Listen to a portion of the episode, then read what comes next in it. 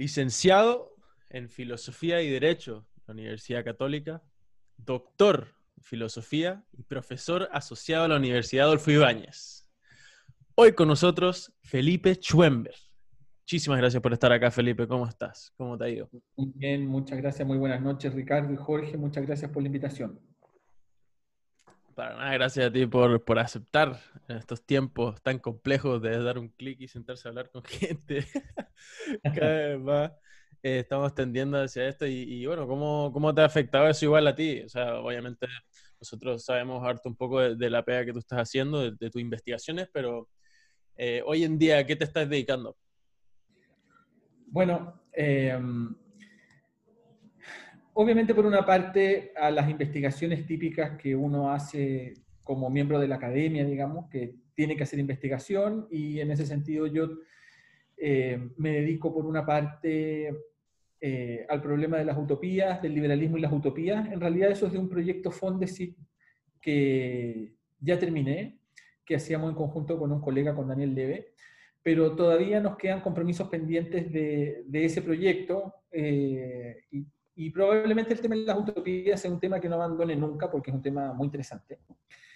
Eh, y luego, claro, eh, estoy ahora en otro proyecto acerca, un proyecto totalmente diferente que es acerca de la Escuela de Salamanca y tengo que empezar a escribir algunos artículos sobre eso. Así que por una parte mis tareas como académicas, de mis compromisos de investigación académicos ordinarios, bueno, las clases evidentemente, y luego estoy embarcado en otro proyecto eh, con Valentina Verbal y Benjamín Ugalde, que es un sello editorial del que no sé si han escuchado hablar, y en el, en el cual sacamos un libro que se llama El Octubre Chileno, eh, en el que somos editores y en el que cada uno de nosotros contribuyó con un capítulo, pero en el que además invitamos a varios otros intelectuales o académicos a que escribieran el suyo eh, y ese libro está en formato digital porque como las imprentas están cerradas, obviamente, mm. eh, no ha podido salir en papel. Y bueno, es un libro eh, multidisciplinar, digamos así, porque hay gente que contribuye y que son economistas, otros que son cientistas políticos, otros que son abogados, otros que son historiadores. Está, por ejemplo, Jocelyn Hall, bueno, la misma Valentina, historiadora. Eh, Está Luis Plasencia, eh, que escribe un capítulo sobre la violencia, eh, que es un amigo y colega, él hace clase en la Universidad de Chile. ¿Y tu, eh, capítulo, tu capítulo de qué te tocó en específico? También sobre la violencia. Uf, La reflexión sobre la violencia, sí. Y luego, bueno, José Garrido de la UDD, Daniel Brieva, Cristóbal Belolio, que son colegas míos en la UAI. Mm. bueno, y así el libro eh, aglutina, digamos, digamos, así, distintas perspectivas. Claro. Oye, y em, bueno, obviamente enorme ese trabajo. Ahí vi que eran, ocho intelectuales aparte de los que ya, de los, de los tres que mencionabas antes, y, e, era un roster interesante, por, decir, por decir algo, algo humilde. Oye, pero me, decías antes el tema de, las utopías. ¿Estás refiriendo a, utopías desde la filosofía política, como por ejemplo utopías liberales, así como intentando entender como el extremo de lo que sería una filosofía política para, para ir entendiendo los centros, o más o menos como... como... Metámonos en ese tema, que me, gustó, me llamó la atención. Bueno. ahora ese tema es un poco más abstracto, digamos, pero... Claro, el, en cierto sentido uno podría decir, eh, como dices tú, esa puede ser una buena intuición, que las utopías eh, tienden a articular o a expresar proyectos políticos más bien extremos. Eh, porque claro, las utopías tienen mucho de lo que Popper llamaría ingeniería social utópica, o sea, reformas a gran escala, que básicamente rehacen la sociedad de nuevo. Eh, y el punto de mi investigación era que, claro, el liberalismo es una teoría política que se precia de no ser utópica, de no tener utopías. Esto, o al menos buena parte del liberalismo durante mucho tiempo se preciaba de no tener una utopía. Por ejemplo, Popper es un, autor, un antiutópico furibundo, ¿cierto? Isaiah Berlin también. Pero eh, después otros autores bueno, y particularmente, eh, reivindicó en su momento en Anarquía, Estado y Utopía, como el, título del libro anuncia, ya la utopía para el liberalismo, en la particular versión del liberalismo que, defiende él. Y de ahí en adelante, la verdad es que ha habido como una suerte de explosión de versiones utópicas, slash distópicas del liberalismo. Eh, y básicamente eh, yo investigué un poco eso, ¿cierto? Eh, después también está la utopía realista de John Rawls, eh, eh, teorías, por ejemplo, de las fronteras abiertas, que por ejemplo son defendidas por, también por algunos autores libertarios. después, entre los left libertarians está la cuestión de la renta mínima, la renta básica universal, bueno, y así, ¿cierto? después están los anarcocapitalistas, que esos más bien ya derivan en distintas formas de distopía, y yo de hecho las he trabajado como distopías. Eh, entonces, al final, cuando uno se pone a escarbar en esta cuestión, en realidad la relación entre liberalismo y utopía es mucho más compleja de lo que pudiera parecer a primera vista. Y eso también tiene que ver con que el término mismo, el concepto mismo de utopía no es, no es unívoco, es un término equívoco, ¿cierto? Utopía se dice de muchas maneras. Entonces, claro, si uno toma utopía en el concepto que lo toma Popper, ¿cierto?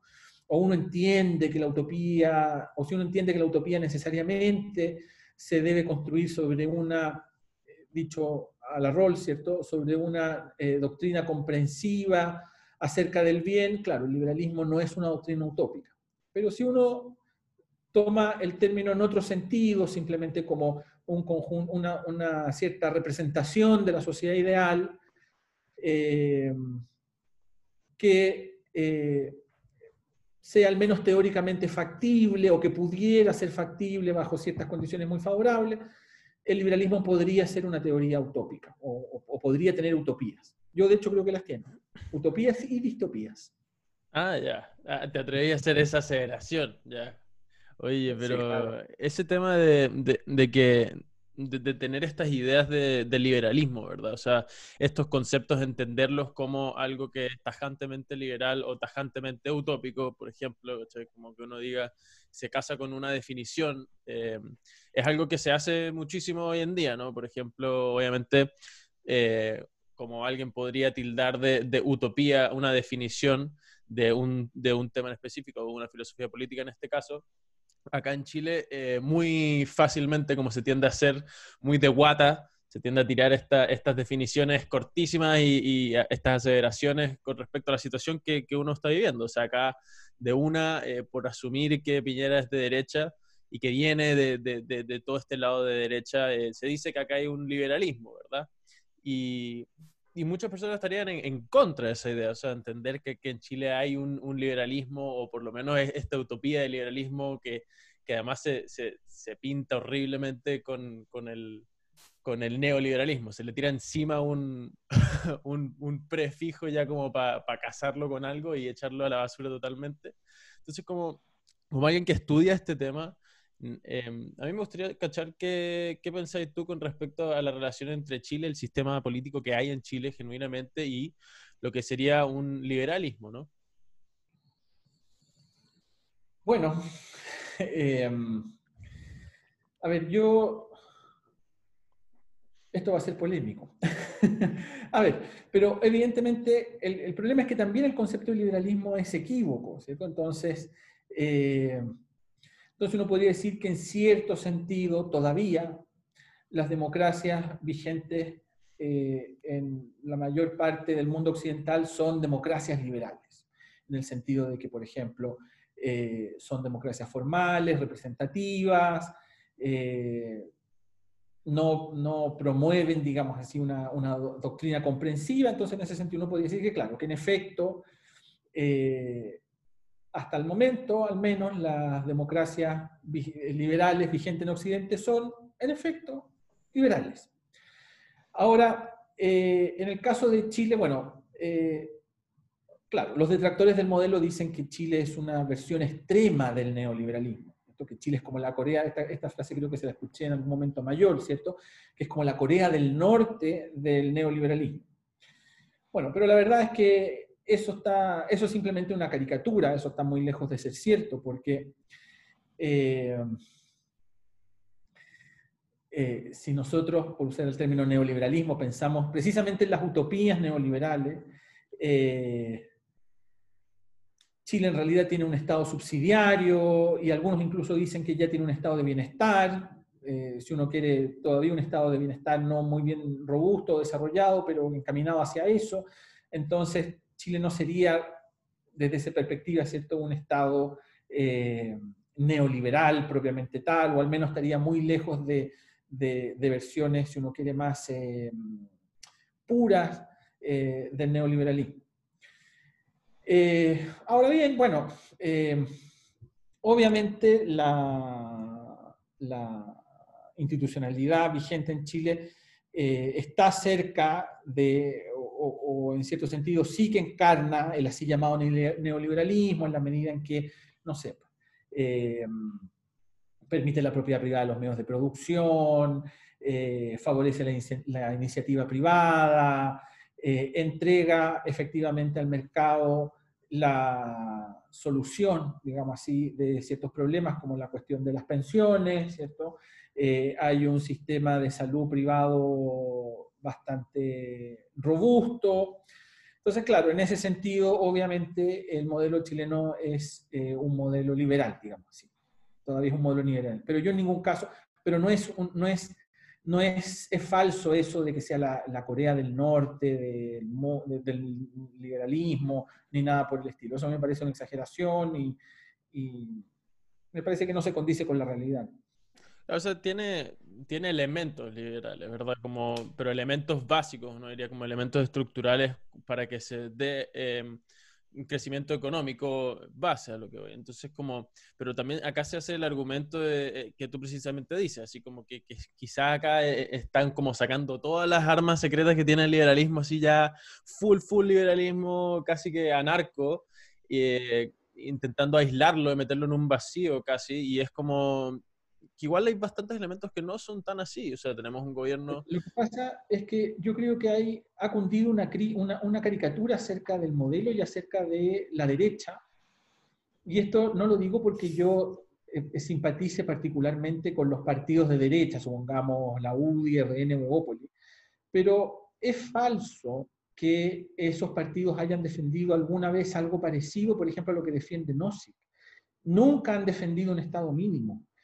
Eh, esos, esos partidos políticos, por el contrario, siempre han tenido proyectos sociales, digamos. Lo que pasa es que son proyectos sociales diferentes de aquellos que eh, defiende, qué sé yo, la izquierda o la centroizquierda, eh, pero, digamos así, los filósofos liberales, por ejemplo, los que yo trabajo, no han tenido absolutamente ninguna recepción ni repercusión en la política práctica.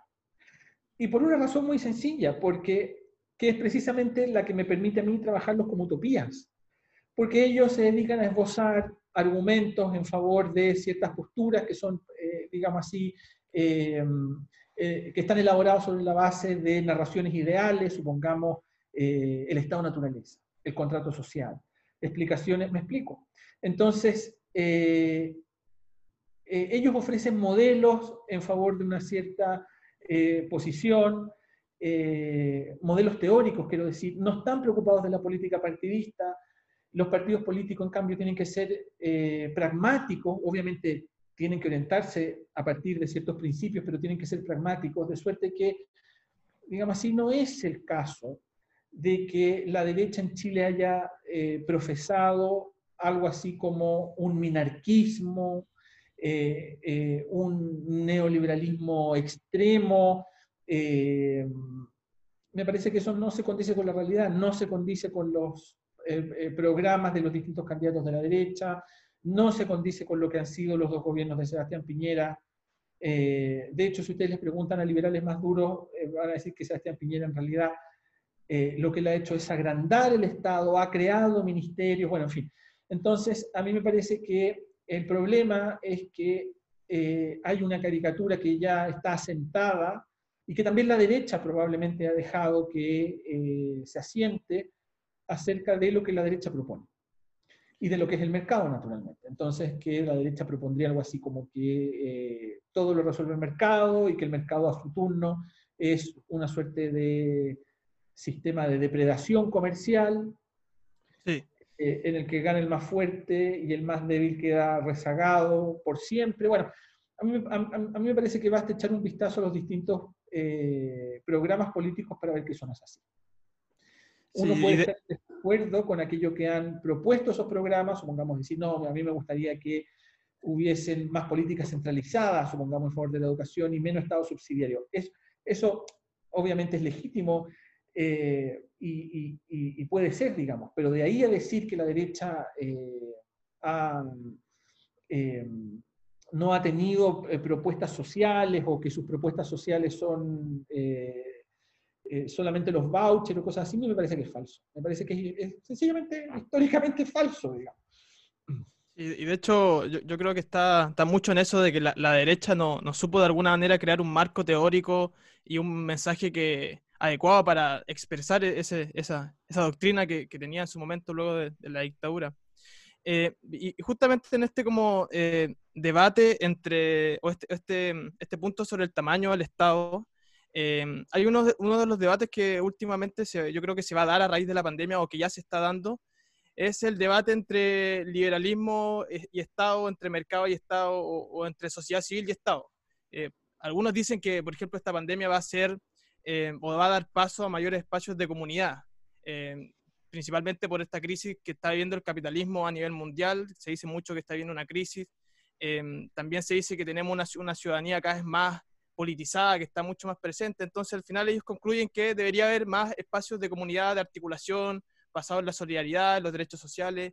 Y por otro lado, se dice que que no, que, va a haber, que, lo que va a ocurrir es que el Estado va a aumentar su poder, porque en crisis obviamente el Estado eh, es más necesario, ya que la sociedad civil está muy, no se puede desplazar y por tanto eh, se necesita el Estado para llegar a eso. Y, esto se ha dado, por ejemplo, la historia con la crisis del 29, cuando fue esa crisis, eh, esa gran crisis del capitalismo, el Estado tuvo un rol un rol preponderante, los estados de bienestar, la, doctrina económica de, de Keynes. Entonces mi pregunta ahí es, ¿Cuál es tu reflexión respecto a este debate? Eh, si, si, el Estado va a adquirir más poder o si la sociedad civil se va a articular de mejor forma. ¿Y, y, cuál, cuál, es tu opinión respecto a eso? Bueno, yo les advierto que probablemente yo soy un muy mal pitonizo. De modo que eh, no, no, sé si sea buena idea que yo aventure alguna, algún pronóstico de lo que vaya a suceder. Ahora, bueno, vamos a hacerlo, lo voy a hacer. Voy a, voy a Pero una reflexión, una reflexión sobre, sobre ese debate entre Estado y, y sociedad. Primero, eh, yo creo que más que el capitalismo esté en crisis, porque yo no creo que el capitalismo esté en crisis, yo creo que lo que puede estar en crisis, digamos así, es la democracia liberal, más que el capitalismo. Y yo creo que evidentemente esas son dos cosas que se pueden separar. Eh, pero, por ejemplo, China es un país capitalista con una peculiar forma de capitalismo, de capitalismo de Estado. Piensen, por otra parte, el partido que gobierna China es un partido comunista. Bueno, esto, es una, una, situación bien, bien rara, ¿cierto? Pero eh, yo no creo que sea en realidad el capitalismo en que está en crisis. Porque, no sé, pues como, eh, como dice el mismo Zizek, ¿cierto?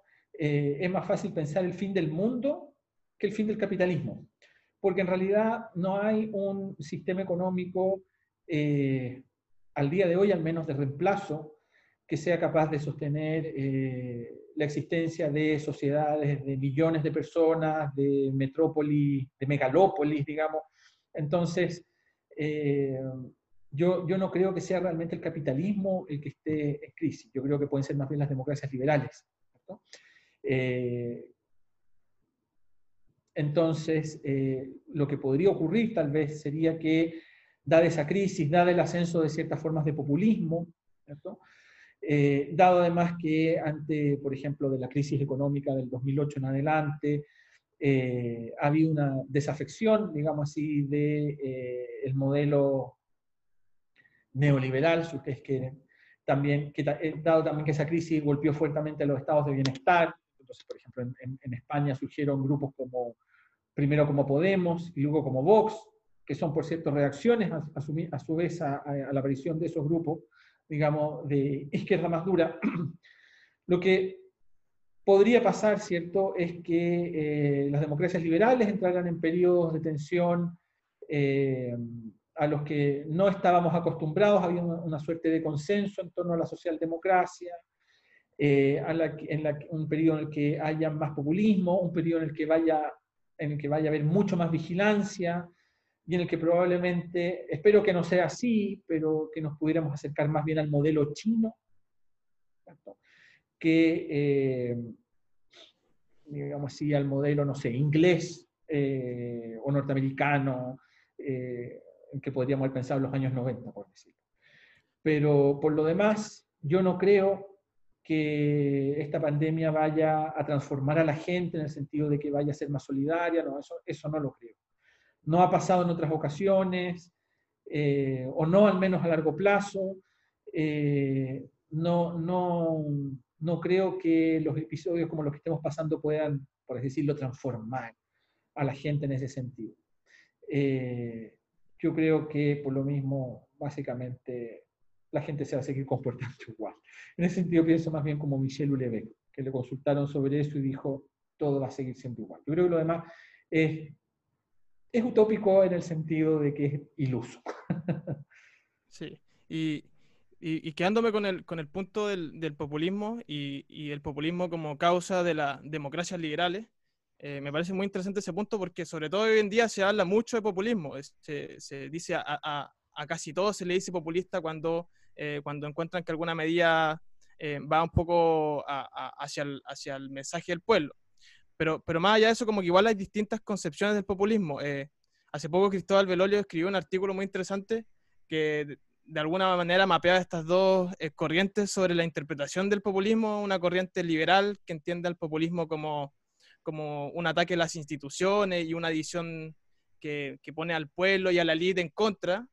Y por otro lado está la corriente radical que dice como que el populismo es una reacción al déficit de democracia, que como hay poca democracia, eh, de alguna manera el, populismo eh, reacciona ante ese liberalismo que, que es contra, tan contramayoritario. Entonces, eh, ahí mi, mi, pregunta es, ¿cuál es tu reflexión respecto al populismo y si crees que esta última interpretación del populismo como una, como una reacción al déficit democrático eh, es, es, viable o es plausible como, como teoría o como interpretación de lo, del, populismo? Bueno, en primer lugar yo confieso que no he leído el artículo de Cristóbal, eh, así que estoy al debe en eso. Ahora, eh, lo tengo pendiente. Ahora, por lo que tú me cuentas, a ver, El liberalismo tiene una particular concepción de la democracia. Yo no diría que tenemos por un lado eh, una doctrina liberal, digamos así, que eh, sería algo así como oligárquica eh, o aristocrática, y por otro lado una doctrina democrática que estaría encarnada o estaría representando, representada por el populismo. Yo creo que lo que ocurre es que más bien hay concepciones de democracia en competencia. Eh, y el liberalismo normalmente defiende una democracia formal, representativa, porque no sé, desde la época de Jefferson, Madison, no sé, eh, Jay, Hamilton, en fin, eh, sobre todo estos tres últimos, ¿cierto? Los autores federalistas, se entiende que en realidad para que la democracia pueda funcionar necesita eh, tener representantes, ¿cierto? Y, eh, por así decirlo, eh, prescindir en su funcionamiento normal de las votaciones constantes, de, digamos así, la, politización constante de las decisiones a nivel micro. Entonces, básicamente, el liberalismo defiende en ese sentido si ustedes quieren ahora desde el punto de vista de, de, lo que podría ser la otra vereda, eh, una democracia más parcial, eh, imperfecta si se quiere, pero eh, todo lo factible que pueda hacer la democracia. entonces, básicamente lo que ha defendido el liberalismo es esa concepción de democracia porque entiende que esa es la única posibilidad que tiene la democracia de ser un régimen de gobierno funcional. Entonces, lo que yo diría es que hay dos concepciones de democracia en competencia. Porque por otro lado, ¿cierto? El populismo entendido de ese modo, ¿cierto? Como el intento de reflejar esa voluntad popular que puede ser multiforme, variable, dinámica, eh, inestable, eh, a lo que puede eh, llevar, diría un liberal, ¿cierto?, es a una constante inestabilidad de la democracia. Entonces yo creo, insisto, en que más bien lo que hay son dos conceptos de democracia en juego o en disputa. ¿Cuál irá a prevalecer? Es difícil de saber. Está ahí, está ahí silenciado. Me persigue Alamant. Em, ahí, ahí con, estas con estas como estas distintas democracias, pero que a su vez son colindantes un poco en, en, cuanto a qué tan a, cómo son percibidas por la gente. Eh, porque al final la gente dice democracia y suena democracia y ya, y es como, ok, es algo que hay que respetar, y como que no, no es algo en que ahondar, es simplemente que se escuchen las voces de todos, pero es algo súper polémico pensar que la democracia en realidad es que las voces de todos se escuchen, porque en el momento en el que, no sé, tú eliges a un diputado, eh, ese, o sea, un diputado sale electo, ¿verdad? Porque tú votas por un diputado y ese diputado quizás no es el que va a salir electo, sale electo ese y ese electo a veces va a tomar decisiones que no necesariamente van a representar ni siquiera a su electorado, ¿verdad? El electorado que logró que él sería electo o ella sería electo. Entonces, como llegar a, llegar a, pensar que, que, eso es un, un, concepto que se puede englobar así sencilla y abordar así sencillamente, es algo que eh, preocupa y algo que ha pasado muchísimo. O sea, eh, últimamente pasa esto con, con, muchas cosas acá, acá en Chile y, y, bueno, por supuesto, esto también se vio durante Em, durante el 18 de octubre. ¿no? En el 18 de octubre se vio harto el tema de simplificar hartos términos y meter casi todas las cosas en la bolsa, eh, por lo que se diría esto de la, de la psicología de, de, de, las masas, de, simplemente ser parte de, un movimiento. ¿no? O sea, si bien tenía algunos fundamentos correctos, quizá se simplificaron muchísimos conceptos por el bien de generar una idea que todos pudiéramos defender en conjunto y, dejarlo así nomás, ¿cachai? Entonces, como entrando en ese tema del 18 de octubre, a mí igual me gustaría preguntarte como, em, ¿qué piensas tú que va a ser el de, cómo, ves tú el desenlace de, ese 18? Porque si bien ahora, ahora fue atenuado a, fuerza bruta, ¿verdad? Em, ¿cómo, ¿Cómo va a salir eso con el tema del plebiscito? ¿Qué, cambios genuinos son los que hacen falta como para que haya alguna estabilidad? Eh, si es que pudiésemos llegar a quitar el COVID como, como algo que nos aleje de, estas marchas. Yo insisto en que soy más pitonizo. Eh, pero a ver. Más allá, más allá, de, más allá de sacar como, así, adivinar, como, ¿qué, qué cosas eh, sientes tú de, de, las pulsiones que tú leíste que eran cosas que quizás deberían cambiarse, que estaban ya generando demasiada presión. A ver, yo creo que es difícil saber qué va a pasar. Yo creo que es muy difícil. Es difícil también hacer un diagnóstico eh, de qué es lo que hay que cambiar, porque para eso, en primer lugar, habría, tener, habría que tener en claro también qué fue lo que pasó. Y aunque hasta, aunque hasta el momento se ha ido construyendo, digamos así, una explicación hegemónica acerca de lo que sucedió, eh, esa explicación es discutible.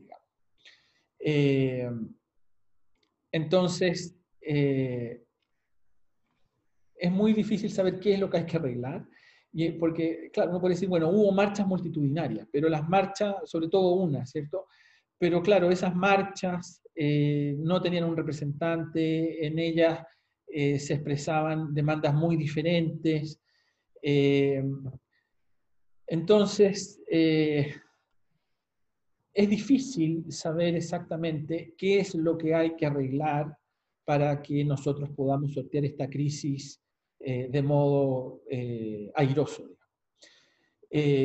a ver, pero lo que tendría que suceder para que yo creo esta crisis al menos no, no se convierta en una suerte de, crisis permanente o en una inestabilidad permanente, yo creo que lo que tendría que suceder es que eh, hubiese un plebiscito, eh, que, bueno, que el, plebiscito del, de octubre, ¿cierto?, se lleve a cabo, no sé si octubre o, más adelante, porque con la pandemia, evidentemente, eh, no sé si al final va a ser factible hacerlo o no, además que probablemente vamos a tener rebrotes, bueno, en fin. Eh, que haya un plebiscito, que a partir de ese plebiscito se restablezcan ciertos consensos o al menos se alcancen ciertos consensos, por ejemplo, eh, que eh, el consenso de que, eh, digamos así, la voluntad popular no es lo mismo que la calle, entre comillas, ¿cierto? que por lo mismo no es un medio legítimo de discusión democrática, ni, una, ni una forma de presión aceptable, digamos así, la violencia callejera, eh, en ese sentido, las élites políticas tienen que eh, no solamente rechazar la violencia, eh, sino al mismo tiempo hacerse responsables, digamos así, de su propio papel, que a propósito de lo que hablábamos, ¿cierto?, del federalista, que eso es atemperar precisamente esas pulsiones populares, como gustan algunos de, decir hoy, eh, atemperar el espíritu de facción eh, y racionalizar el debate. Yo creo que eso es fundamental. Yo creo que mientras eso no pase, eh, mientras el Congreso siga siendo una suerte de caja de resonancia de lo que sucede en la calle, va a ser muy difícil restablecer un diálogo democrático y para qué decir embarcarse en un proceso constituyente. Yo creo que eso es lo, mínimamente, lo mínimo que tiene que pasar. Y luego, yo creo que lo que idealmente tendría que pasar es que la nueva constitución fuera fruto de amplios consensos. Que no fuesen, digamos así, por un lado de la izquierda una constitución de revancha. Eh, yo me temo que algunos probablemente lo ven así, ¿cierto? ven la oportunidad como de desquitarse, digamos. Eh, sino que sea una, una constitución eh, como digo, que sea fruto de amplios consensos, eso va a significar, si es que ese llegara a ser el caso, una profunda decepción para aquellos que tenían proyectos políticos maximalistas o aquellos que eh, se dejaron llevar por la idea de que una nueva constitución iba a cambiar eh, todo de la noche a la mañana. pero como alguien que se dedica a las utopías, digamos, les puedo decir que ese tipo de entusiasmos al final terminan normalmente en decepciones. Mm. Eh, digamos, la realidad al final siempre es más, eh, es, menos, es menos esplendorosa. Entonces yo creo que al menos desde un punto de vista político tendrían que pasar todas esas cosas para que nosotros, eh, para que esta crisis pudiera encauzarse de un modo productivo, constructivo y no y que no se eternizara. Y de hecho, mucha, mucha gente duda de, de ese genuino eh, de liberación, de esa genuina deliberación democrática, precisamente porque, porque hay mucha violencia en, eh, o, o, se desencadenó mucha violencia al estallido. Y, y, un poco metiéndose en ese tema de la violencia y algo sobre lo que, lo que tú escribiste, eh, se tiende mucho a confundir el movimiento social como una demanda legítima al, sistema de alguna manera y eh, la violencia que se da. cuesta separar esos dos, ámbitos. Y probablemente la violencia eh, sigue surgiendo porque sectores políticos la avalan. Entonces, la, la violencia cuando, cuando, cuando es avalada por de alguna manera eh, cierta parte de la política adquiere mayor poder y por tanto hay un, ha habido como un proceso de, romantización del movimiento.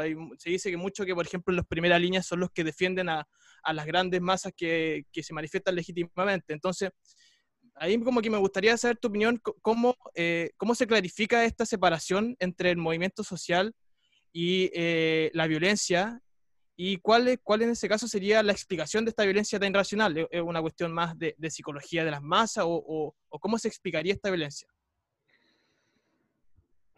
A ver, yo creo que efectivamente uno de los problemas que nosotros tenemos como sociedad, acá no, no, no, me quiero referir a ningún partido político en, en, particular, sino que me da la impresión que es más bien una, una, un fenómeno más bien social, es que parte de la ciudadanía entiende que los movimientos sociales legítimamente eh, pueden hacer uso de la violencia o al menos de ciertos grados de violencia, eh, que también entienden que esos movimientos sociales tienen representatividad eh, y que son tanto o más representativos que el resultado de las elecciones, digamos así. evidentemente, esa idea no es compatible, en el tiempo al menos, con la idea de una democracia representativa como la conocemos nosotros. Eh, entonces, eh, yo creo que uno de los problemas que tenemos es que en, algún, en parte de la opinión pública, esa es mi impresión, ¿cierto? Han, cundido estas dos ideas, como digo, que los movimientos sociales, porque obviamente los movimientos sociales existen, son parte de una democracia, existe derecho, qué sé yo, eh, obviamente a levantar reivindicaciones, a organizar marchas, bueno, todo, eso existe y, además la ley contempla condiciones bajo las cuales esos derechos se pueden ejercer, pero son derechos. Pero otra cosa ya es, eh, digamos así, que eh, con ocasión de esos movimientos o a propósito de esos movimientos, ¿cierto? Eh, se ejerzan violencia callejera y se entienda que esa violencia puede ser instrumental en esos movimientos yo creo que es, es, muy nocivo para esos mismos movimientos mezclar esas dos cosas. Eh, y ahora con lo que, por lo que se refiere a la causa de la violencia, bueno, yo, digamos así, más que un ejercicio de psicología social, que yo creo que a mí eh, eh, eso me queda un poco grande, digamos, por cierto, en el libro que publicamos, con, que editamos, mejor dicho, con Valentina Verbal y con Benjamín Ugarte, hay un, hay un, un capítulo muy interesante de José Garrido sobre eso, que les recomiendo que se lo lean, sobre la psicología de la protesta, etc. Bueno, pero eh, yo lo que trato de hacer, al menos en el mío, es más bien preguntarme por eh, las, eh, digamos así, condiciones bajo las cuales la violencia puede, puede resultar justificada, al menos a los ojos de, de aquellos que la ejercen es decir, más que el problema psicológico, me interesaría, o me interesa, digamos así, la dimensión normativa. Y claro, ahí lo que yo sostengo es que probablemente esa violencia, eh, en cierto sentido es una perogrullada lo que yo sostengo, que esa violencia eh, está inspirada o animada eh, por una cierta representación de la historia de Chile como la reiterada sucesión de injusticias, ¿cierto? es decir, la cierta representación de las injusticias históricas, y que por lo tanto esa violencia sería ejercida a modo de eh, compensación, resarcimiento de esa violencia y que por lo mismo, como sería una violencia reactiva en último término, o sea, eh, eh, sería una violencia que al mismo tiempo se, se encontraría justificada. Lo que pasa es que, claro, la tesis que yo sostengo puede ser más controversial, ¿cierto? Porque digo que no es la desigualdad o no es tanto la desigualdad la causa de esa violencia como esta representación de las injusticias históricas. Esto quiere decir, de, otro modo, que a la gente no es tanto la desigualdad lo que la molesta, sino el hecho de que hayan ciertas desigualdades que tengan su origen en la injusticia. Podría ser otra manera tal vez de, expresar esa misma tesis. Eh, y que por otra parte esa, esa, esa motivación que estaría eh, bueno, hay un poco de psicología de masas, pero bueno, muy poco, ¿cierto? Pero, pero al menos esa motivación eh, que, encontraría su justificación en esa representación de la injusticia histórica, por ejemplo, podría verse reflejada, ¿cierto? En eh, la apropiación de ciertos espacios públicos, la vandalización de ciertos monumentos, la resignificación de los mismos, a, su vez la apropiación o la adopción de otros símbolos, qué sé yo, la bandera mapuche, cosas por el estilo. Entonces, en ese sentido, la violencia sería ejercida no tanto o no solo contra este modelo y contra este gobierno, aunque en parte obviamente serían contra el modelo y contra el gobierno, ¿cierto? Eh, sino más bien con eh, una cierta representación o comprensión de lo que sería la historia de Chile en su conjunto. Pero porque igual decir la historia de Chile en su conjunto igual son es incluir varias cosas, meter, varias cosas en el saco que quizás difuminan un poco la, el origen genuino de lo que vendría a ser este, eh, esta violencia. O sea, si entendemos la violencia por, no sé, por ejemplo, empiezan a que eh, se queman cosas para ponerlas en la mitad de una calle. Eh, yo imagino que hay distintas formas de estudiar esta violencia, una ya como un poco más a nivel subconsciente, lo que significa participar en violencia y uno más consciente que, que, es el específico en el momento, que estás ah, generando algún daño o, sí, generando algún daño.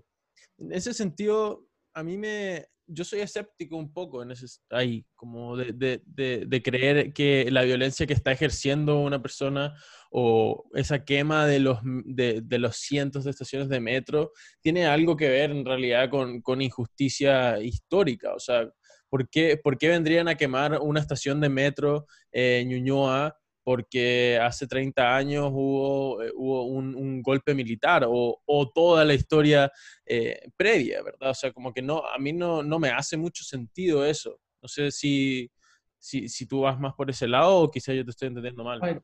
lo que pasa es que, claro, si no es ese si no es esa la motivación, la representación de, de, algún, tiene que ser la representación de alguna injusticia.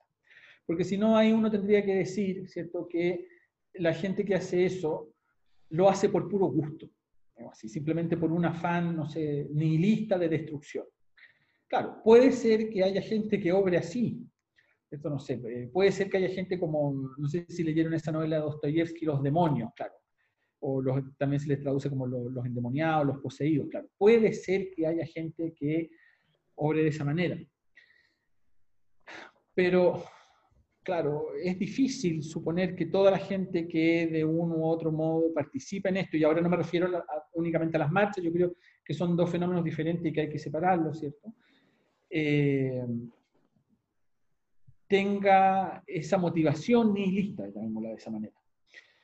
Eh, entonces, la alternativa es que tiene que ser una cierta representación de alguna injusticia si no me resulta muy difícil ver cuál podría ser esa motivación. Eh, de modo que esa persona se sienta justificado de hacer eso que está haciendo. Eh, y a mí me parece que la tesis que yo sostengo ahí puede ser plausible o tiene plausibilidad, porque, claro, no es, no es necesario que una persona esté enterada, por así decirlo, de los detalles de la historia chilena, ¿cierto? Eh, no es necesario ni siquiera que sepan quién es Baquedano, sino de que tengan la idea de que en general la historia de Chile ha consistido en el constante expolio de unos por sobre otros. Y que ellos se sientan identificados con aquellos que han sido expoliados. Creo que basta eso. Eh, de modo que eh, eh, esa conciencia, digamos así, puede, supongo yo, servir para justificar ese despliegue de violencia. Eh, ahora, claro, una vez que eh, alguien se embarca en esa violencia, ¿cierto? Eh, ya, claro, puede, digamos así, esa violencia puede tomar distintos cursos y, no necesita tampoco eh, probablemente más explicaciones de detalle ni matices respecto de, mira, bueno, lo que pasa es que no sé, eh, tal fenómeno histórico en realidad también se podría explicar de esta otra manera o tiene esta otra faz. Eso yo creo que ya no, no es necesario. Yo creo que basta con esa representación general, eh, que yo creo que tiene cierta... Yo la sostengo porque creo, supongo que tiene cierto, cierto asiento eh, cierto fundamento en red, digamos así, es lo que probablemente mucha gente cree de la historia de Chile, Y además porque eh, también la defienden ciertos historiadores importantes, tiene además cierta, cierta, cierto correlato en la historiografía nacional. Sí, entiendo en ese sentido, obviamente, que, que esté respaldado por, por, movimientos previos. Y de hecho, el otro día estamos conversando con, con, alguien acá también y decía como ya bueno, está bien, mira, o sea, hoy lo están viendo como violencia, pero no sé, por ejemplo, antes de la Revolución Francesa también eso sí hubiese sido considerado como violencia, o no sé, cualquier manifestación para promover los, derechos de, los afroamericanos también podría haber sido considerado como algo que, es violento en cierto grado, pero no sé, como que no, no me termina de, cuadrar porque genuinamente lo que se está buscando con esta violencia, si es que, si es que tomamos la decisión de ver más allá de que simplemente esté inspirado por, por, un, por una fuerza nihilista, ¿verdad? Que piensa en nada, en simplemente romper las cosas, ¿verdad? Estamos asumiendo que eso ya, no vamos a decir que eso es lo que está sucediendo, porque no tiene mucho sentido que, no sé, dos millones de personas estén en esa, ¿verdad? Eh, asumiendo que tiene que responder a alguna injusticia, ¿qué otra forma puede haber de, de, lograr esto? ¿Qué otra forma puede haber que no sea esta violencia, que no sea esta, esta descompresión tan brutal de un fenómeno como este para que se puedan escuchar estas, estas, eh, estas demandas y, que sean incorporadas a la política, porque ese es otro tema, o sea, ya está bien, ahora se escuchó que hay un problema, pero ¿qué pasa si gana el rechazo en algún momento? ¿Qué pasa si cuando gane, si es que gane el apruebo, por ejemplo, eh, no pasan algunas de las, de las cosas que se estaban promoviendo ahora, ¿verdad? Como por ejemplo el no más AFP. ¿Qué pasa cuando eso no, pasa, no, no, no se apruebe? Porque recientemente aumentó la aprobación por las AFP, ¿verdad? En un fenómeno eh, poco esperado por parte de los de la izquierda hoy en día. Entonces, ¿qué pasa? ¿Cuál es el precedente que se está sentando y cuál es la alternativa? Sí. Bueno, voy, voy, bueno, aprovecho para hacer ciertas precisiones, ¿cierto? Eh, eh, claro, evidentemente las causas de un evento como el 18 de octubre son múltiples. Probablemente no, puedan ser enumeradas todas, naturalmente imposible eso. Eh, y, evidentemente al mismo tiempo eh, hay ciertos fenómenos que tienen que ver con la oportunidad, con el kairos, como dirían los griegos. Entonces en ese sentido uno puede decir, bueno, también esto explota ahora porque, o estalla ahora porque, qué sé yo, la ineptitud del gobierno, las ciertas declaraciones de ciertos ministros, bueno, y así, ¿cierto? Eh, y evidente, qué sé yo, los casos de colusión, todo, todo, todos eh, aquellos acontecimientos que hicieron que la gente se sintiera efectivamente abusada. Por, eso, por ejemplo, la consigna no más abuso se repite mucho. Eh, pero claro, eh, ¿por qué este fenómeno es tan particular? Porque, por ejemplo, para la marcha multitudinaria, la gente, por ejemplo, no, que salió a marchar, eh, salió a marchar para, por así decirlo, apoyar, eh, para protestar en contra del modelo, pero eh, evidentemente la, destrucción del metro no significa un atajo a esas protestas, y eso obviamente es muy llamativo. bueno, entonces, obviamente esto tiene muchos niveles y yo no quiero acá que se pretenda o se entienda que por así decirlo, mi explicación es la única plausible, ni que pueden haber eh, otros factores que obviamente los hay. Yo simplemente en mi capítulo de lo que quiero tratar es de la violencia en particular y bueno. Entonces, ahora claro, con respecto a lo que tú, te, pues, eh, a lo que tú dices, claro, por eso decía yo antes que, que estamos en un problema muy grande, digamos así, y que para salir de esta crisis se necesita primero que eh, se condene la violencia eh, y que eh, la clase política tome distancia de la misma y se haga cargo de su propia responsabilidad. Por ejemplo, los parlamentarios, que no funcionen, como decía antes, como una mera caja de resonancia de la, de la, de la calle. Porque al final, porque al final si no, digamos así, la ciudadanía va a estar constantemente sometida al chantaje de aquellos que ejerzan violencia. Y el problema es que al final eso va a generar a la larga otras formas de violencia. O sea, de hecho, ya hemos visto, por ejemplo, lo que pasó en Curacautín, que hubo gente que eh, desalojó a los mapuches que se habían tomado la municipalidad, digamos así, civil. Entonces, eh, la violencia tiene que ser en algún momento eh, condenada y deslegitimada como medio de presión política. Eh, y es cierto que las revoluciones se llevan a cabo eh, a través de la violencia, pero hay que establecer una diferencia con fenómenos, por ejemplo, como la Revolución Francesa o la Revolución del 17 en Rusia.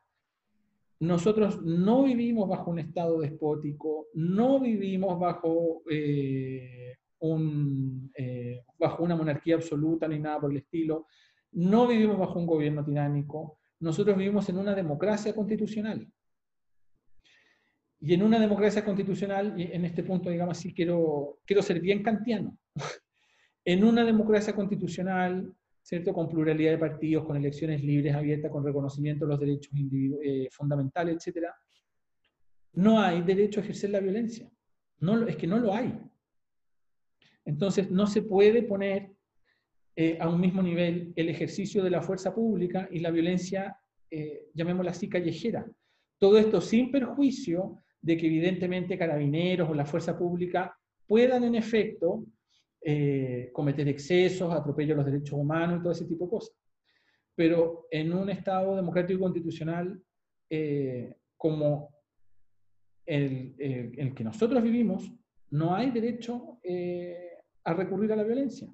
Entonces, si la ciudadanía, supongamos, se ha desencantado del gobierno esto que no olvidemos que fue elegido con un, con un 54%, bueno, no, recuerdo, pero una amplia mayoría.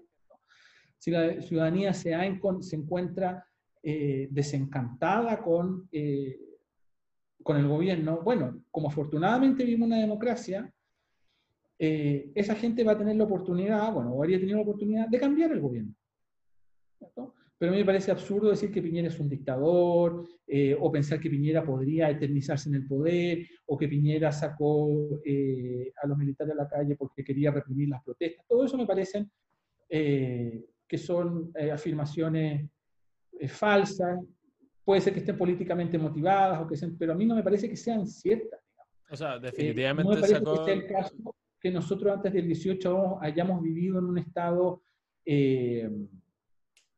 autoritario o represor, no, no me parece que ese haya sido el caso. Todo eso sin perjuicio de que habían ¿cierto? problemas de marginalidad, problemas de pobreza todavía, sin perjuicio del problema mapuche, que yo estoy de acuerdo en poner eso en otra dimensión, ¿cierto? pero no me parece que sea el caso de que eh, se pueda establecer un paralelo, no me parece que sea justo establecer un paralelo entre eh, la Francia de Luis XVI ¿cierto? o la Rusia de los zares, eh, con eh, la democracia chilena del 17 de octubre del 2019. Felipe, y eh, sí, es que yo estoy de acuerdo que, quizás es una interpretación del movimiento social que ocurrió en Chile, que se tiñe por esta violencia muchas veces nihilista de, mucha gente destruir simplemente las cosas, pero igual hay una interpretación que, que por ejemplo, esto se ve en, en Rawls, que Rawls dice, por ejemplo, que que cuando, cuando la democracia, cuando, cuando el sistema político no, no, no, no, está dando el ancho, cuando no está logrando eh, canalizar las demandas de la gente, y, y, todos sabemos aquí que la salud en Chile no es la mejor, la educación en Chile no es la mejor, y hay muchas cosas que, que posiblemente tampoco son muy buenas, dice que claramente estas demandas eh, o desobediencia civil está justificada en el hecho de que si una democracia no está funcionando, eh, las personas tienen su legítimo derecho de manifestarse eh, por, por, la ineficiencia del sistema. Entonces, ¿cómo, responderías tú a esa, a esa objeción que le hace, por ejemplo, ciertas doctrinas igualitaristas que dicen que, que, la democracia no es solo la, la, igualdad ante la ley, sino que también, por ejemplo, la igualdad de reconocimiento y ese tipo de cosas? Entonces, ¿cómo respondes tú a, a, esa objeción que el liberalismo que tú predicas muchas veces como que no logra hacerse cargo de esos problemas? A ver, bueno, vamos, vamos por parte. Eh, es que, a ver, yo en ningún momento, por ejemplo, he negado el derecho a protestar o a marchar, ¿cierto? Eh, pero, de pero una cosa, he hecho la distinción, digamos, entre esas marchas y esas protestas, ¿cierto? Eh, y, digamos así, eh, recurrir a la violencia, destruir bienes públicos, destruir el comercio, de hecho, hay gente que interpreta todo eso que ocurrió como un intento insurrección, como una insurrección. eh, claro, hay otra gente que quiere desechar rápidamente esa, esa interpretación. Eh, pero una cosa, diría yo, son las marchas y otra cosa es recurrir a la violencia. Y evidentemente, eh, digamos así, em, existe la desobediencia civil, pero la desobediencia civil no significa que yo pueda en conciencia sentirme liberado y reclamar el hecho de sentirme eximido del cumplimiento de las obligaciones que me impone el ordenamiento jurídico. O, de, o no al menos de todas al mismo tiempo. Es decir, supongamos, yo no puedo eh, destruir, eh, qué sé yo, una farmacia, un kiosco, y al mismo tiempo pretender que, por ejemplo, yo no he cometido delito. Eso, ese no es el caso. explico? O sea, no, la, desobediencia civil eh, supone también obligaciones para aquel que la, ejerce. Los grandes disidentes en ese sentido son precisamente aquellos que aceptaron, y por eso la grandeza moral que tienen, que aceptaron el castigo que se les imponía eh, por su propia desobediencia. No sé, por Bertrand Russell, que era pacifista, estuvo en la cárcel por no eh, participar en la Primera Guerra Mundial. ¿cierto? entonces, eh, yo creo que el problema, un, problema que nosotros tenemos hoy en día es que eh, hemos creído que eh, la, el malestar que muy razonablemente puede sentir cierta gente, ese solo malestar al mismo tiempo justifica que esa misma gente, en razón de ese mismo malestar, pueda transgredir la ley. Me parece que eh, me parece que ese salto eh, es un salto que no, que no que es muy peligroso, que no se debe hacer, ¿cierto? Y todo esto sin perjuicio que yo esté de acuerdo en que hay déficit de reconocimiento eh, en muchos niveles en la sociedad chilena respecto de muchos grupos y respecto de muchas personas. Por ejemplo, minorías sexuales, eh, los propios mapuches, pero insisto en dejar el problema mapuche a un lado, en todo caso.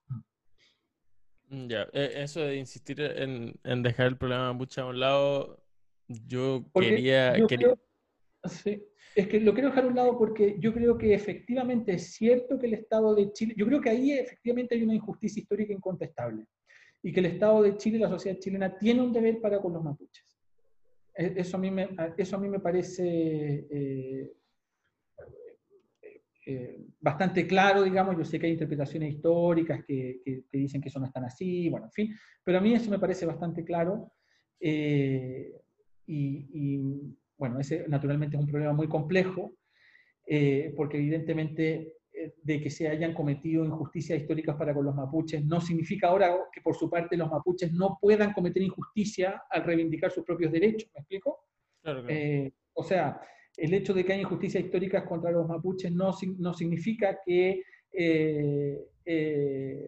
el asesinato de los Luxinger Macay no sea un crimen, ¿me explico? bueno, pero por eso quiero dejar a un lado el problema mapuche, porque creo que está eh, en otro plano de la discusión. No, sí, está bien. No sé, yo más a lo que, a lo que iba era como, si es que, si, es que puede haber una, una situación en, en la que uno deja claro qué es lo que debería hacer Piñera. La verdad, es súper difícil pensarlo. O sea, es como que, ¿qué hay a hacer ahí? ¿cachai? Es como, estás metido en un rollo que no tiene nada que ver contigo para empezar, pero a la vez tiene todo que ver con lo que tú decidas. Y, y además es súper complejo también para no solamente el Poder Ejecutivo, sino el Poder Judicial. Eso también como de entender que tienen que haber algunas comprensiones, algún, algún leeway, por así llamarlo, algún espacio de, de, de permisividad de permisividad o dejarlos que hagan lo que que hagan algunas cosas que no deberían, no serían aceptadas en otro contexto, con una persona que no fuera parte de, de, la, de la, cultura, o sea, de, esa cosmovisión, es algo súper complejo de, navegar, así como de decidir qué es lo que hay que hacer.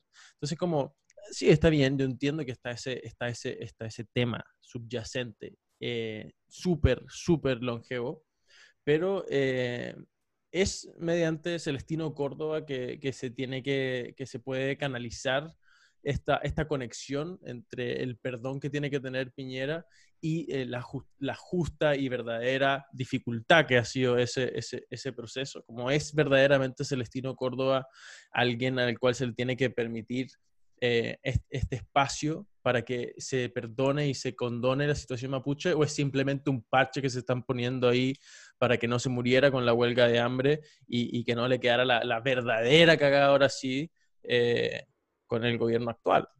Que cabe esa pregunta. Eh, bueno, mire, la verdad es que es muy difícil. Eh, sí, la verdad es que Piñera está en una situación muy difícil. Mm. Eh, y es difícil, por lo mismo, decir qué es lo que él debería haber hecho o qué es lo que debería hacer ya, no solo en el caso ahora de Celestino Córdoba, sino en general. pero yo creo que eh, no se puede perder de vista que Celestino Córdoba cometió un crimen. Eh, y bueno, Pablo Ortúzar escribió una columna, la tercera creo que salió este domingo, donde dice algo en lo que tiene mucha razón. Eh, si nosotros vamos a, o si se le va digamos así, a dar en el gusto a Celestino Córdoba de que se le apliquen otros criterios para hacer justicia, sus propios criterios culturales, entonces, ¿por qué aplicando esos mismos criterios no se lo entregamos a la familia Luxinger para que hagan lo que quieran con él, para que se aplique esa justicia, digamos, eh, tribal? Eh, eh, en ese sentido yo creo que, Pablo tiene razón. ahora, insisto, yo, creo que, que Celestino Córdoba, eh, eh, digamos así, no se puede perder de vista que Celestino Córdoba eh, cometió un crimen y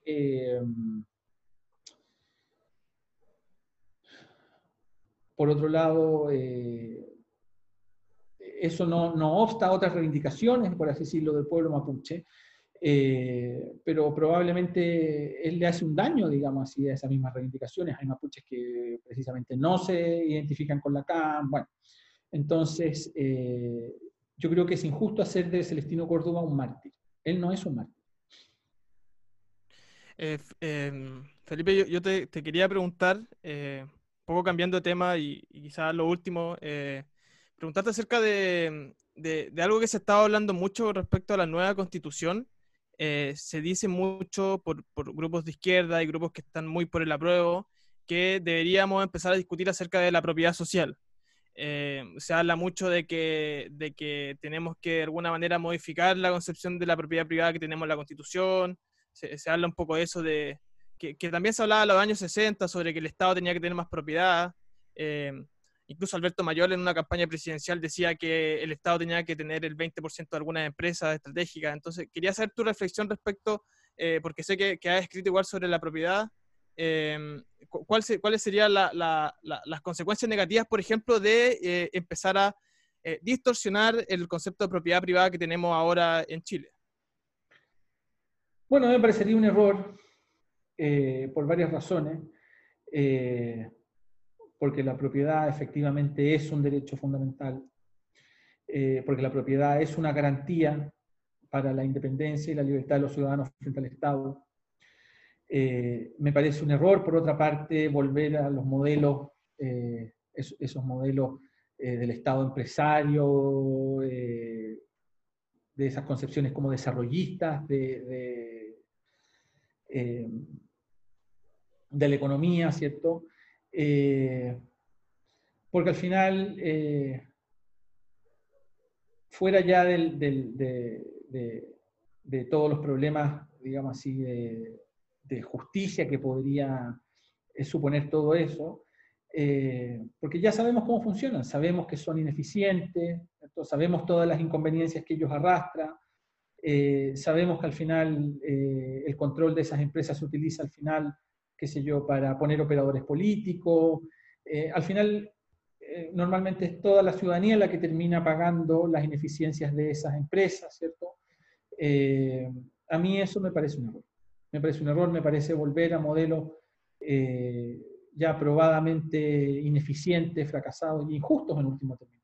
Porque es el resto de la ciudadanía el que termina, qué sé yo, subsidiando a la empresa aérea, ¿cierto? Que va a manejar el pariente de algún senador, por decir algo, Eh, me, parece un, me, parece me parece un gran error.